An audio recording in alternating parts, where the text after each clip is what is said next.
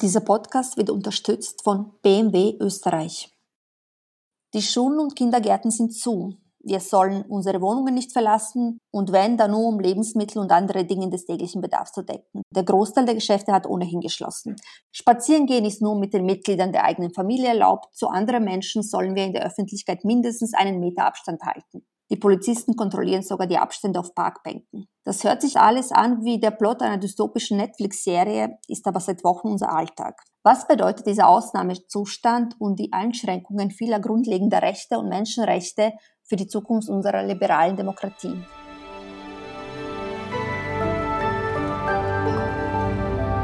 Willkommen bei Edition Zukunft, dem Podcast über das Leben und die Welt von morgen.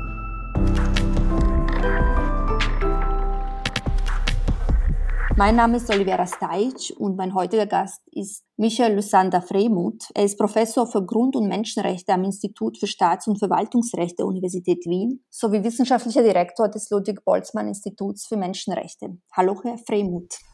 Einen schönen guten Tag. Willkommen in diesem ungewöhnlichen Setting. Wir sitzen nicht in unserem kleinen Studio in der Redaktion, sondern jeder sitzt, nehme ich mal an, im Wohnzimmer. Also ich zumindest sitze in meinem Wohnzimmer und nicht in unseren Büros. Hätten Sie eigentlich gedacht, dass wir uns so schnell auf diese drastischen Maßnahmen einigen werden eigentlich und dass wir uns alle so brav daran halten, also so als professioneller und persönlicher Sicht? Also ich sitze tatsächlich auch daheim im Arbeitszimmer und es ergeht mir so, wie glaube ich den meisten Zuhörerinnen und Zuhörern. Ich bin sehr überrascht, wie schnell es gelungen ist, das, das öffentliche Leben weitgehend herunterzufahren. In Österreich, aber auch in den Nachbarländern. Das ist schon ein sehr bemerkenswerter Vorgang und Sie haben es geschildert.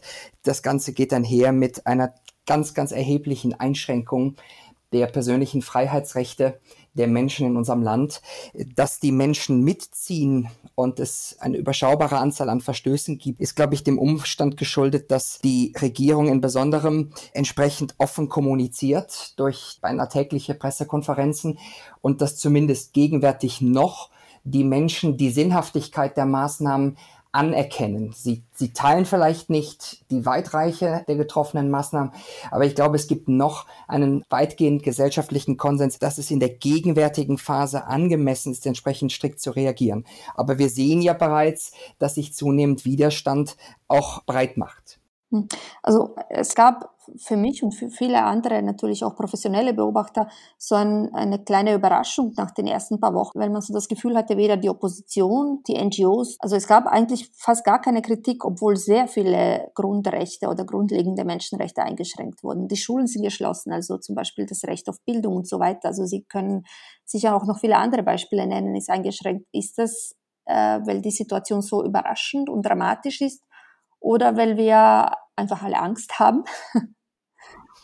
Also ich glaube, zu Beginn war es tatsächlich das Überraschungselement, das dazu geführt hat, dass viele erstmal gar nicht wussten, wie sollen sie auf die neuen Umstände reagieren. Mir scheint, dass im medialen Diskurs, aber auch im Diskurs unter Menschenrechtsaktivistinnen und Aktivisten das Thema zunehmende Relevanz bekommt und man sich schon sehr intensiv mit vor allem der Frage auseinandersetzt, wie lange soll das so gehen?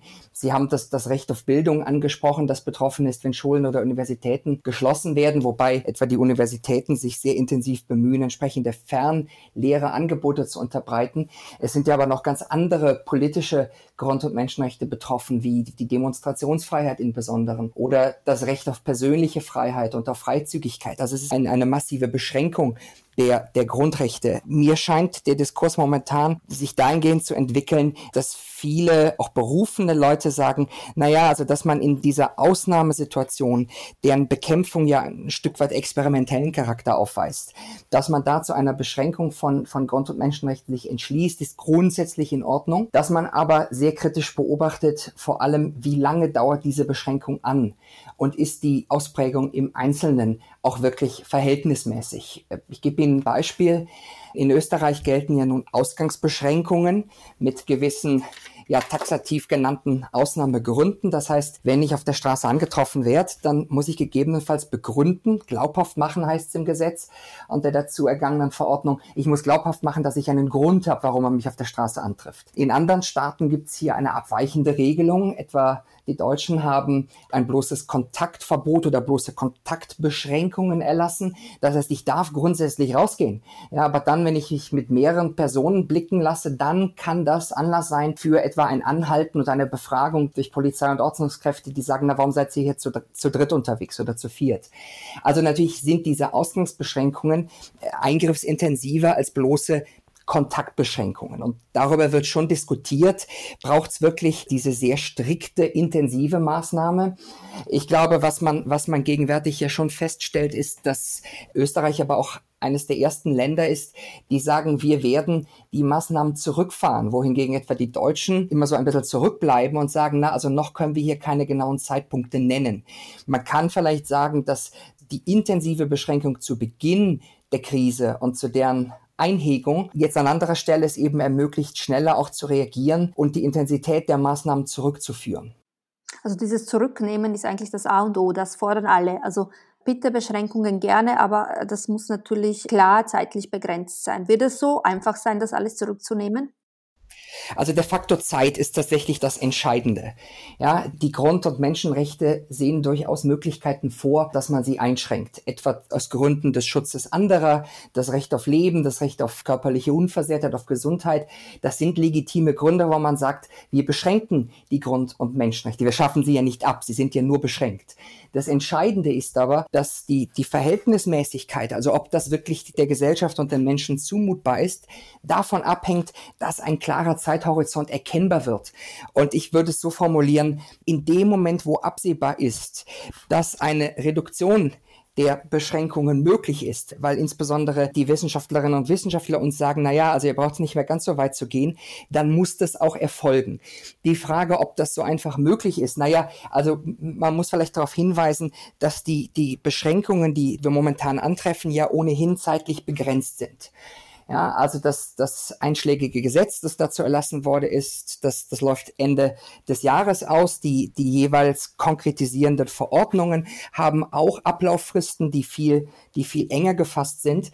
Also rechtstechnisch wäre es natürlich so, dass in dem Moment, wo diese Klauseln greifen, also das Gesetz oder die Verordnung abgelaufen ist, gilt der Normalzustand das wird praktisch sicherlich anders laufen. Also die, die Regierung hat ja schon angekündigt, und da, da wird sie vom, vom Nationalrat unterstützt werden, dass sie eben sukzessive die Maßnahmen reduziert und äh, das jeweils davon abhängig machen möchte, ob, ob die Maßnahmen Wirkung gezeitigt haben, ob es also ein, zu, einer, zu einer Einhegung der Verbreitung des SARS-CoV-2-Virus kommt. So schaut es ja aber auch gegenwärtig aus. Das Ganze wird ein Prozess sein, ähm, aber äh, grundsätzlich grundsätzliche Schwierigkeiten, den, den verfassungsrechtlichen Normalzustand wieder herbeizuführen, sehe ich nicht. Ähm, es, ist, es ist dies ein, ein, ein, eine rechtliche Forderung. Ähm, und ich, ich habe bei äh, der österreichischen Regierung und dem Nationalrat keine grundsätzlichen Bedenken, dass man, dass man in die Richtung steuert. Aber das ist natürlich ein, ein Befund, den man, den man nicht global und vielleicht sogar auch nicht äh, europaweit entsprechend feststellen kann. Genau, äh, wir sprechen jetzt über Österreich, über eine sehr stabile liberale Demokratie. Wie schaut es in anderen Ländern aus, zum Beispiel unser Nachbarland Ungarn? Da haben wir eine andere Situation. Ja, also die, die Entwicklung in Ungarn besorgt Juristinnen und Juristen ohnehin schon seit geraumer Zeit. Ähm, Sie wissen vielleicht, dass die Europäische Union ein, ein Rechtsstaatlichkeitsverfahren gegen Ungarn eingeleitet hat, weil man aufgrund verschiedener Maßnahmen, die in Ungarn getroffen worden sind, Bedenken hat, ob rechtsstaatliche Maßstäbe und dazu zählen auch die, die, die Einhaltung von Grund- und menschenrechtlichen Garantien, ob das in ausreichendem Maße noch gewährleistet wird. Jetzt haben wir alle erfahren, dass eine Art Ermächtigungsgesetz in Ungarn äh, erlassen worden ist, dass der Regierung äh, sehr weitreichende äh, Rechtsetzungskompetenzen übertragen hat. Das alles geschah äh, unter, dem, unter dem Deckmantel, möchte man vielleicht sagen, der Bekämpfung des Coronavirus. Wenn man aber die Situation, die politische Situation in Ungarn über einen, einen längeren Zeitraum beobachtet, so kann man sich des Eindrucks nicht ganz erwehren, dass, dass vielleicht Corona ein Anlass ist, um hier die Macht der regierungstragenden Fidesz-Partei noch weiter zu stärken und äh, Viktor Orban noch mehr Befugnisse einzuräumen. Die, die Kritik der Opposition in Ungarn ist ja auch ganz erheblich und das ist, finde ich, bemerkenswert. In den meisten Staaten Europas, in Österreich, aber auch in, in Deutschland und in anderen Staaten sehen wir ja momentan eine, eine sehr weitreichende Einigkeit zwischen Regierung und Opposition in den Parlamenten. Ja, das ist vielleicht ein, ein Ausweis davon, dass, dass die Maßnahmen noch verhältnismäßig sind. Weil normalerweise ist es die Aufgabe der Opposition, die Regierung zu kritisieren. Und sie lassen sich gerne ein zweites Mal, ungern ein zweites Mal einladen. Das funktioniert ja auch in, in funktionierende demokratischen System. Ungarn ist momentan ein Staat, in dem die Opposition sagt, wir werden mundtot gemacht, wir werden in unseren oppositionellen Rechten beschränkt. Und ich glaube, das ist etwas, das, das die Sorge, die wir ohnehin schon haben als, als Juristen, ähm, noch einmal verschärft.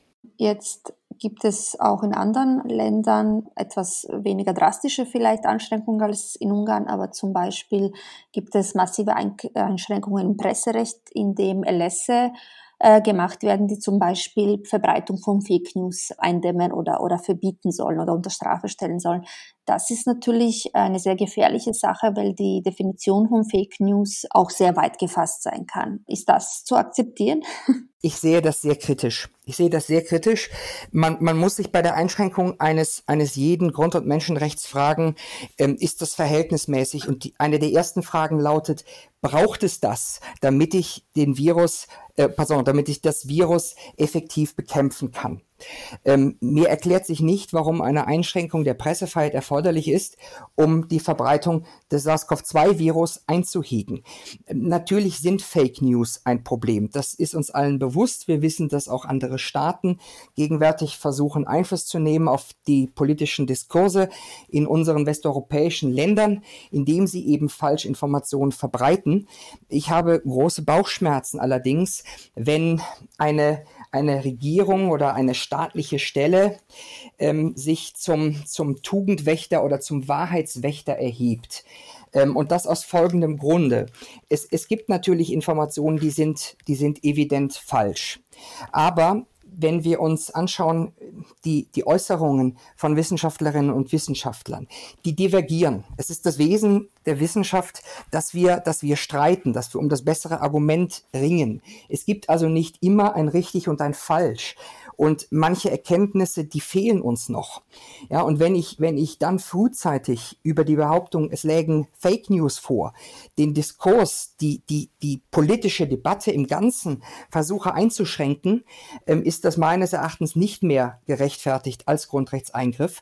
Und ich glaube, es ist auch aus, aus eher politischen Gründen vielleicht nicht ratsam, denn momentan genießen die, die Regierungen im Besonderen ja noch ganz überwiegend das Vertrauen der jeweiligen Bevölkerungen. Und ich könnte mir vorstellen, dass wenn nun der Eindruck entsteht, dass, dass die Regierung die Informationshoheit erlangen möchte, dass dann auch das Vertrauen ähm, in, in den guten Willen zur Krisenbewältigung schwinden könnte.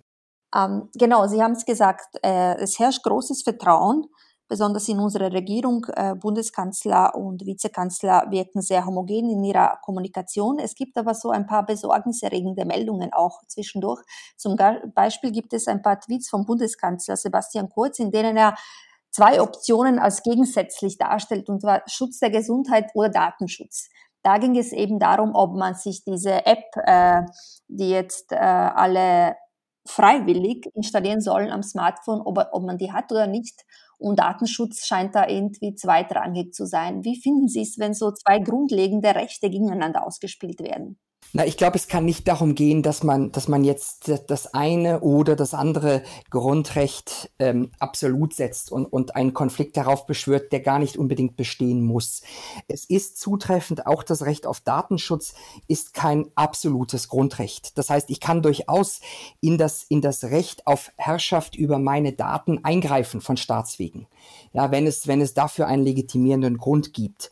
Ähm, man muss aber gerade, wenn man über die Apps spricht, ja nun sehen, sehen, dass in dem Moment, wo es tatsächlich um eine freiwillige Nutzung dieser Apps geht, dass hier noch gar kein Grundrechtseingriff vorliegt. Ja, also ich habe das Recht auf Datenschutz verbirgt mir, das ist jetzt etwas vereinfacht gesagt, die, die Kontrolle und die Herrschaft über personenbezogene Daten. Ja, wenn ich, wenn ich freiwillig diese Daten hergebe, und das, das machen die meisten, wenn sie bei Facebook sind oder bei, bei Skype ähm, sich treffen, da geben sie ähm, einen, einen Teil ihrer personenbezogenen Daten freiwillig her. Das ist grundsätzlich eine Ausübung ähm, der, des Grundrechts auf Datenschutz und noch keine staatliche Einschränkung. Etwas anderes wäre es, wenn es hier zu einer verpflichtenden Anwendung dieser Apps käme, wie das, wie das etwa in, in Taiwan oder auch in Südkorea der Fall ist. Soweit reicht meines Erachtens noch keine Forderung einer Regierung in Europa. Es gibt in Polen auch eine entsprechende App, die aber auch in Polen noch freiwillig ist. Ähm, das muss man, glaube ich, das muss man, glaube ich, das muss man, glaube ich, einprägen. Ähm, ähm, das muss man sich, glaube ich, bewusst machen. Ähm, natürlich ist es etwas anderes, wenn der Staat sagt, ähm, ich lockere entsprechende Ausgangsbeschränkungen nur für Menschen, diese, die diese App haben ja, dann, dann schafft er schon einen mehr oder weniger sanften Druck, diese App zu nutzen, weil ich ja sonst den restriktiven Maßnahmen weiterhin unterstehe. Wenn es also zu einer staatlich veranlassten, möchte ich sagen, Nutzung dieser Apps kommt, dann wird ganz entscheidend sein, wie diese Apps beschaffen sind. Und das ist dann eine Frage ähm, des, des Designs. Es gibt im, im Datenschutzrecht ein, ein, ein Schlagwort, das heißt Protection by Design. Also man soll bei der, bei der, bei der Produktion und der Entwicklung von Hard- und Software das möglichst so ausgestalten, dass in das Grundrecht auf Datenschutz wann immer möglich wenig invasiv eingewirkt wird. Und äh, es gibt mittlerweile erste Apps, die ähm, sehr, sehr in sehr geringem Maße oder womöglich gar nicht auf, auf die personenbezogenen Daten einwirken, weil sie entweder über die Nutzung von Bluetooth-Funktionen zwischen den Handys kommunizieren, weil, weil Daten ähm, mit, mit Pseudonymen oder mit, mit Alias-Namen vergeben werden, sodass man selbst, wenn man auf den Server, bei, bei dem diese Daten gespeichert werden, zugreifen würde, man nicht erkennen könnte, welche Person verbirgt sich dahinter. Da muss ich aber allerdings auch die, die, die Grenze meiner Expertise klar machen. Ich bin kein IT-Experte. Ja, ich bin darauf angewiesen, dass ich die Informationen von den Fachleuten bekomme. Ähm, aber was ich in den letzten Tagen vernommen habe, ist es wohl so, dass man tatsächlich Apps, Apps designen kann, die, die vor allem auf die jeweiligen Mobilfunkgeräte zugreifen, dort Daten speichern, aber keine zentrale Zugriffsmöglichkeit bieten. Wenn das der Fall wäre, dann wäre das sicherlich ein sehr hilfreiches Tool und es würde die, die Herrschaft des, des Einzelnen über seine Daten äh, unberührt lassen. Wir kommen nach einer kurzen Pause gleich wieder und besprechen dann, wie sich diese Maßnahmen, die jetzt nur vorübergehend äh, beschlossen wurden, eventuell auf die Zukunft unserer liberalen Demokratien auswirken werden und welche Gefahren sie für Gesellschaften bergen, die eben jetzt schon autoritäre Maßnahmen gesetzt haben, noch vor dieser Krise.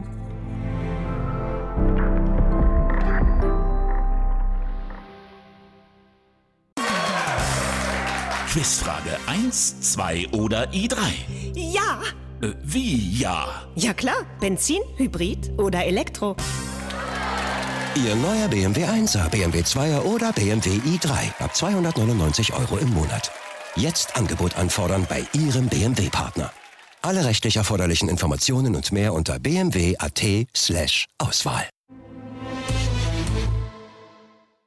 Willkommen zurück beim Podcast Edition Zukunft. Heute sprechen wir über die Zukunft der Menschenrechte und wie es um sie bestellt sein wird nach der Corona-Krise. Vor ein paar Tagen gab es im Standard einen Gastkommentar des ehemaligen Spitzenbeamten Manfred Matzka und er warf der Regierung vor, sie würde derzeit Husch-Pfusch-Gesetze machen. Also Gesetze, die ganz schnell durchgepeitscht werden und der Opposition würde eben keine Zeit gelassen, diese zu prüfen. Herr Professor Fremuth, ist die österreichische Demokratie deswegen in Gefahr oder ist es lediglich ein vorübergehendes notwendiges Prozedere.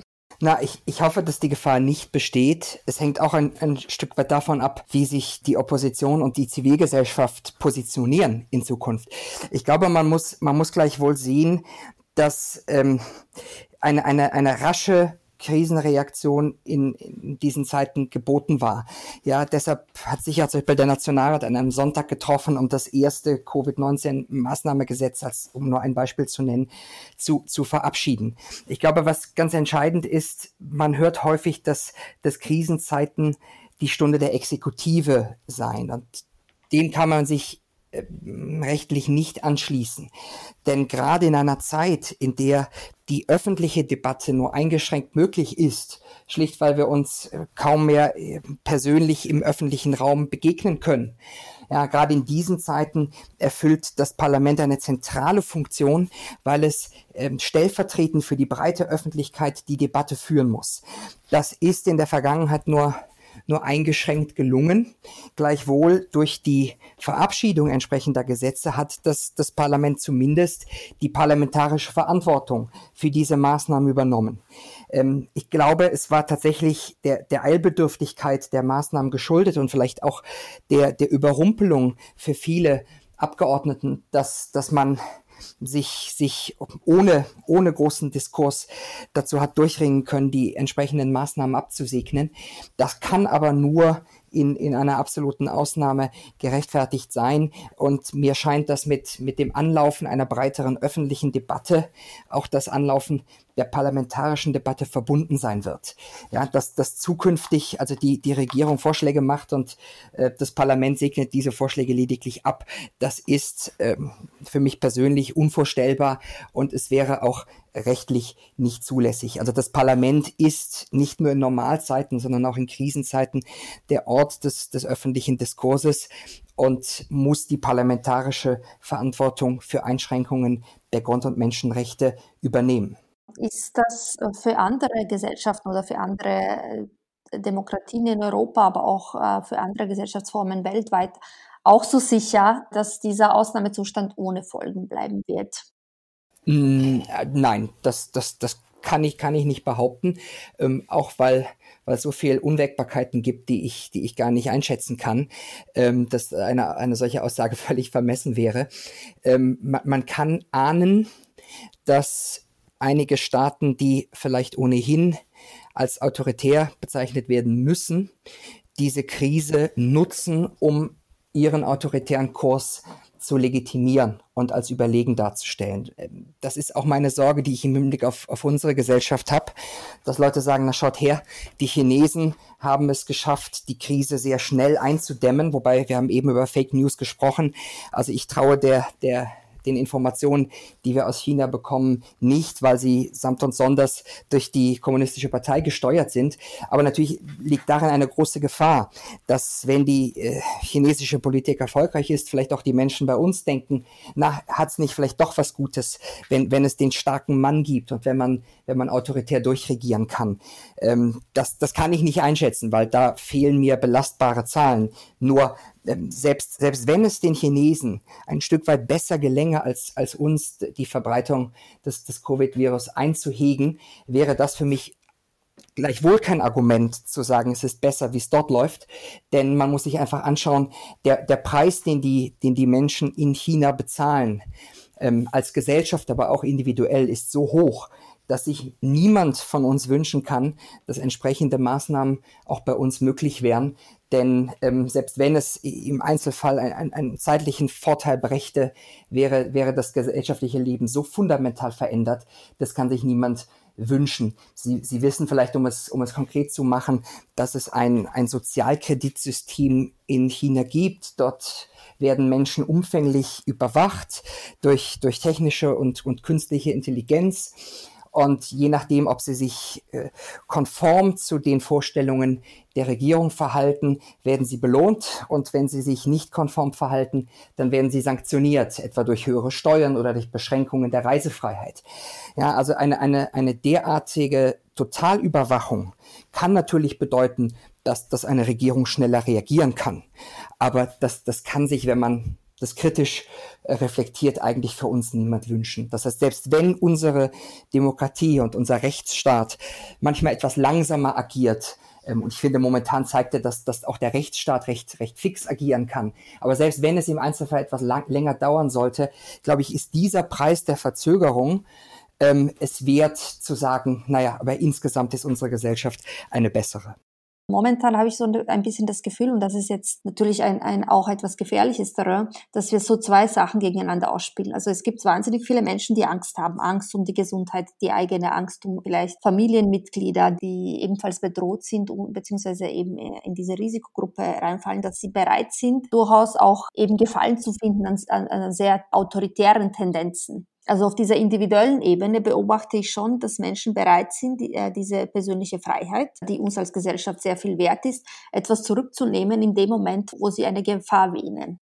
Ich, ich bin mir nicht sicher, ob dem so ist, weil ich nicht einschätzen kann, wie, wie stark sich entsprechende Eindrücke verallgemeinern lassen oder ob es da äh, ausreichendes Quellenmaterial gibt. Ich finde, was wir gegenwärtig sehen, ist einerseits, dass tatsächlich eine Mehrheit der Bevölkerung sagt, wir finden es gut, dass die Maßnahmen ergriffen werden, weil wir schutzbedürftig sind und, und den verantwortlichen Politikerinnen und Politikern vertrauen, dass, dass diese Maßnahmen äh, für unseren Schutz erforderlich sind. Ich finde, man, man merkt aber noch etwas Zweites, nämlich, dass sich, dass sich Menschen auf einmal in einer Situation befinden, in der sie wahrnehmen, dass sie tagtäglich Grund- und Menschenrechte in Anspruch nehmen.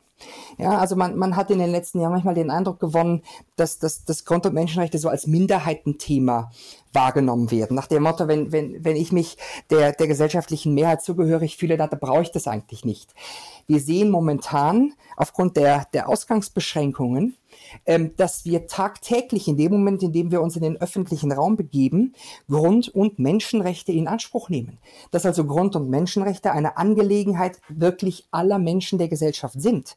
Und ich kann mir vorstellen, das wäre vielleicht etwas Gutes, das aus, aus der Krise entstehen würde, dass, dass eine neue Sensibilität bei, bei in, in breiten Teilen der Gesellschaft gewachsen ist, wie wichtig Grund- und Menschenrechte für jeden von uns sind. Das wäre eine, eine sehr positive Entwicklung, die aus dieser Krise wächst. Das, das, das sehe ich auch so, aber ich, ich bin da ganz zuversichtlich, denn ähm, es, es ist uns ja allen erkennbar, ähm, aufgrund der beschränkenden Maßnahmen, ähm, dass, wir im, dass wir im Alltag eine, eine Vielzahl an, an Freiheiten genießen und, und in Anspruch nehmen, die der Staat unter gewissen Voraussetzungen beschränken kann.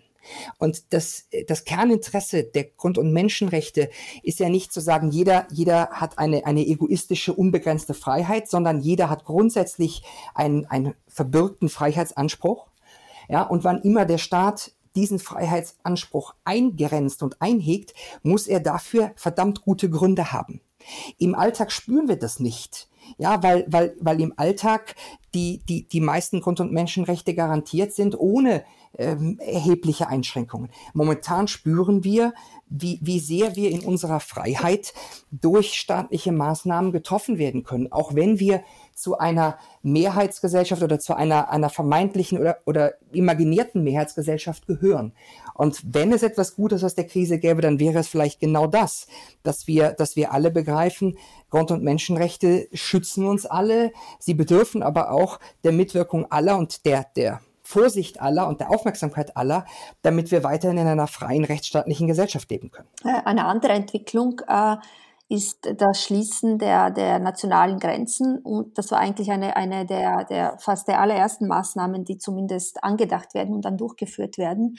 Äh, das ist, das fühlt sich doch in, in einer EU eigentlich etwas seltsam an.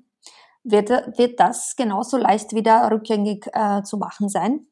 Ja, also ich, ich glaube, dass, dass viele Menschen irritiert sind, liegt an einer vielleicht auch etwas verzerrten Wahrnehmung der Europäischen Union. Die, die Europäische Union ist kein Superstaat mit, mit all den Kompetenzen, wie man sie für gewöhnlich einem Staat zuweisen würde.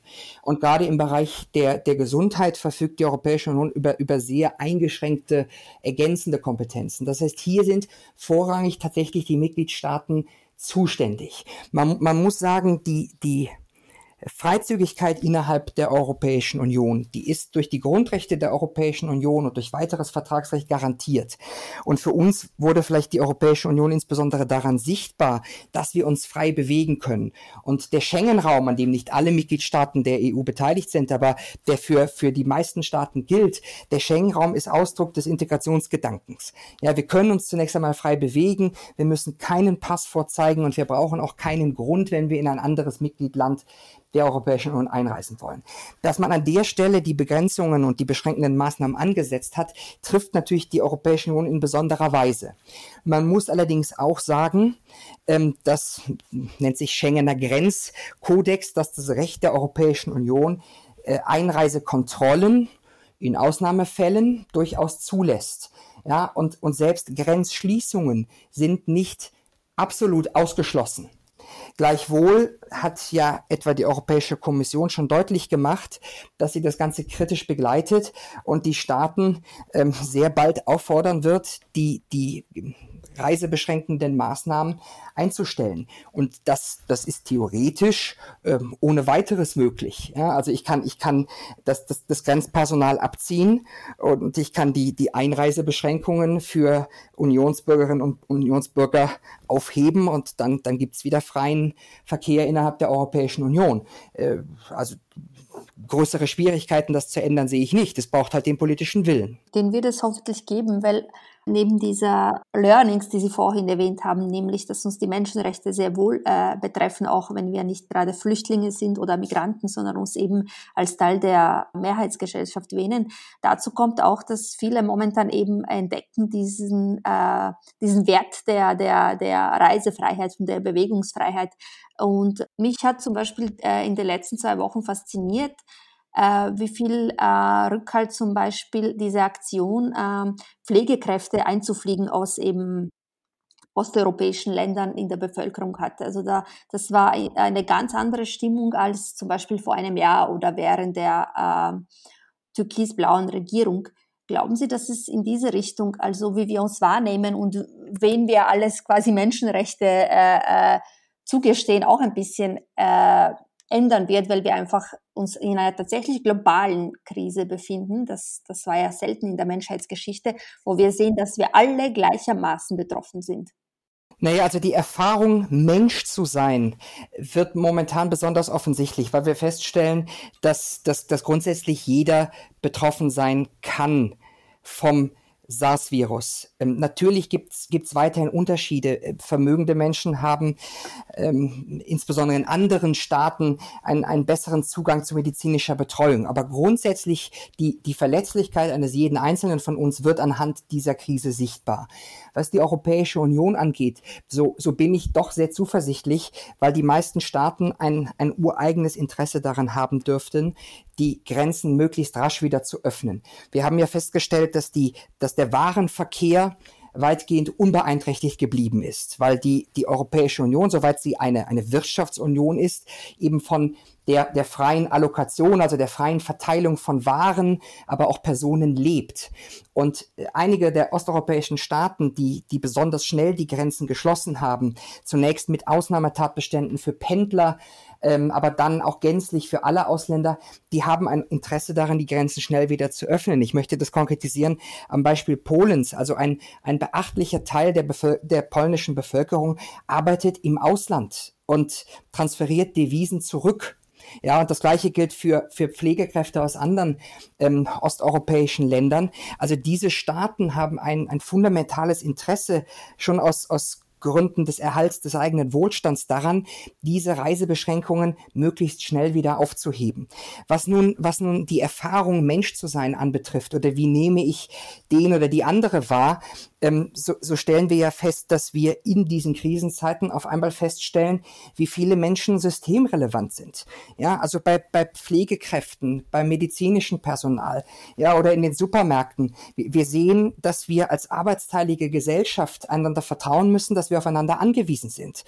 Und wenn, wenn das ein weiterer Erkenntnisschub aus der Krise ist und der auch tatsächlich politische Folgen zeitigt, wäre das natürlich auch etwas, was man begrüßen müsste. Wird sich diese Erkenntnis darin manifestieren, dass wir dann tatsächlich diese Arbeiten mehr schätzen werden? Oder ist das nur eine, Sym eine symbolische Erkenntnis, die den systemrelevanten Berufen eigentlich nichts weiter als Klatschen bringt um 18 Uhr? Ja, also ich, ich habe gehört, in den, in den jeweiligen Staaten klatscht man zu unterschiedlichen Zeiten und natürlich darf sich Wertschätzung nicht im, im, im Klatschen äh, erschöpfen. Ähm, der Mensch neigt dazu, schnell zu vergessen und, und ähm, das, das Negative auch schnell zu verdrängen. Insofern wage ich keine Prognose, ob, ob das zu fundamentalen Veränderungen führen wird. Ich glaube aber, dass jetzt der Zeitpunkt gekommen ist, wo die jeweiligen Interessenvertreter vielleicht ein, ein, ein gutes weiteres Argument haben, um über angemessene Löhne und, und faire Arbeitsbedingungen mit den politisch Verantwortlichen zu sprechen. Und mir scheint, dass es äh, zumindest gegenwärtig noch eine, eine ausreichende Mehrheit auch in der Bevölkerung gibt, die sagen, wir müssen schon schauen, dass die Leute ein, ein vernünftiges Einkommen haben, äh, insbesondere wenn sie an, an Stellen arbeiten, die für uns oft nicht so sichtbar sind, auf die wir aber alle in fundamentaler Weise angewiesen sind. Das könnte also sein, dass diese globale Krise uns etwas mehr Gerechtigkeit äh, auch bringen könnte in Zukunft, wenn ich Sie recht verstanden habe. Ich kann mir da kein Urteil erlauben, was, was den globalen Maßstab angeht. Ja, das, das ist eine Entscheidung, die wird in vielen Staaten getroffen werden müssen. Und der Gerechtigkeitsbegriff ist ein sehr schwieriger ähm, und, und fast schon, fast schon esoterischer Begriff. Aber wenn wir es, wenn wir es bei unseren Staaten belassen, so wird man sicherlich feststellen können, dass in den Pflegeberufen ähm, in den letzten Jahren nicht, nicht überproportional viel Geld verdient worden ist und dass es immer wieder Forderungen gab, die Arbeitsbedingungen zu verbessern. Ich glaube, dass diese Forderungen berechtigt sind und ich glaube, dass wir gegenwärtig die Chance haben, dass diese Forderungen auch politisch entsprechend ernst genommen und durch eine Mehrheit unterstützt werden. Und wenn das der Fall ist, dann bin ich ganz zuversichtlich, dass sich einiges, einiges verbessern wird. Und wir sprechen ja nicht nur über Schutzkleidung, wir sprechen auch über Arbeitszeiten, über Freizeitausgleich und tatsächlich letztlich auch über das Gehalt. Denn wir müssen uns klar machen, in unserer Gesellschaft ist, ist Klatschen ein sehr schönes Symbol. Aber Wertschätzung drückt sich eben auch dadurch aus, was ich am Ende des Monats auf meinem Konto vorfinde. Und ich glaube, wenn man, wenn man das einmal nüchtern betrachtet, muss man sagen, dass im Hinblick auf die, die monetäre Wertschätzung doch noch ein gewisser Verbesserungsbedarf da ist. Aber natürlich muss sich dann auch die Gesellschaft mit der Frage beschäftigen, wer ist besonders systemrelevant, wer ist womöglich ein bisschen weniger systemrelevant. Das, das alles ist letztlich Teil eines politischen Aushandlungsprozesses. Mir scheint nur gegenwärtig sich das, das Gewicht durchaus auf Seiten derer verlagert zu haben, die, die einen extrem wichtigen Job machen und die vielleicht in der Vergangenheit, wenn es, wenn es um die Abgeltung äh, dieses, dieser fundamental bedeutsamen Arbeit gegangen ist, nicht, nicht immer allzu nah am Trog oder am, am Geldtopf gewesen sind. Ich finde das jetzt ein sehr schöner Abschluss, weil es mich so ein bisschen anregt, in diese Richtung der Chancen nachzudenken und ich hoffe auch unsere Zuhörer. Das heißt, diese Krise, auch angesichts ihrer ganzen schrecklichen Auswirkungen, könnte eigentlich eine Chance sein, dass wir darüber nachdenken, was sind Menschenrechte, dass wir zur Erkenntnis gelangen, dass sie für jedes Individuum tatsächlich wichtig sind, egal in welcher Position in der Gesellschaft äh, sie sich befindet und dass es auch eine Chance ist, äh, darüber nachzudenken, ob wir tatsächlich äh, gewisse Arbeiten und gewisse Personengruppen wertschätzen und wie wir das ausdrücken, nämlich zum Beispiel auch monetär. Ich bedanke mich sehr herzlich bei Ihnen, Herr Fremuth, dass Sie sich Zeit genommen haben. Ich hoffe, dass unsere Zuhörer äh, Spaß hatten und weiter nachdenken werden über dieses Thema. Und danke, dass Sie dabei waren. Und in zwei Wochen gibt es wieder eine neue Folge von Podcast Edition Zukunft. Auf Wiederhören.